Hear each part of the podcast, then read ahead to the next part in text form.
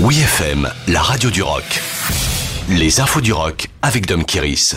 Nouveau single craquant de Gorillaz. Le collectif virtuel animé par Damon Albarn partage aujourd'hui à la surprise générale un nouveau single Cracker Island avec en featuring Thundercat. Le single Cracker Island produit par le hitmaker Greg Kirsten est absolument irrésistible pour se bouger au rythme d'un disco funk soutenu par le virtuose de la basse Thundercat.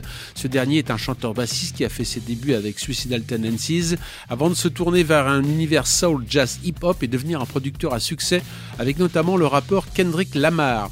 À peine quelques semaines après sa prestation remarquée au festival Will of Green à Paris, Gorillaz publie ce single sans préavis. C'est agréable d'être de retour, je suis bien dans notre nouveau morceau. Cela me rappelle des souvenirs étranges et effrayants de choses qui ne se sont pas encore produites, a déclaré le chanteur virtuel 2D dans un communiqué.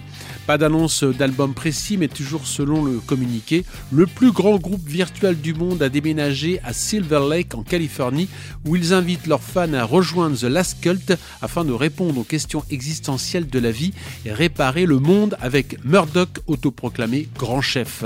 Ça m'a tout l'air d'un teaser pour un nouvel album à suivre donc. Le Hellfest, le mausolée de Motorhead, ce jeudi 23 juin 2022, la mémoire de Lemmy, le fondateur de Motorhead, sera officiellement honorée lors d'une cérémonie de remise de ses cendres. Selon le communiqué de presse, une partie des cendres du regretté Lemmy Kilminster, décédé le 28 décembre 2015, ont officiellement été remises à Ben Barbeau, créateur et directeur du Hellfest. Celles-ci ont été déposées au cœur d'une nouvelle statue géante à l'effigie de cette icône de la culture rock érigée par ce fameux festival qui se déroule depuis 15 ans à Clisson. La cérémonie officielle se déroule ce soir en présence des membres du groupe Phil Campbell et Mickey D.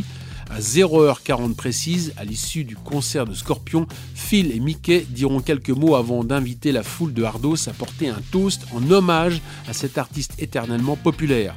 Lemmy n'était-il pas déjà un monument de son vivant et ne reste-t-il pas immortel dans le cœur de bien des fans de rock?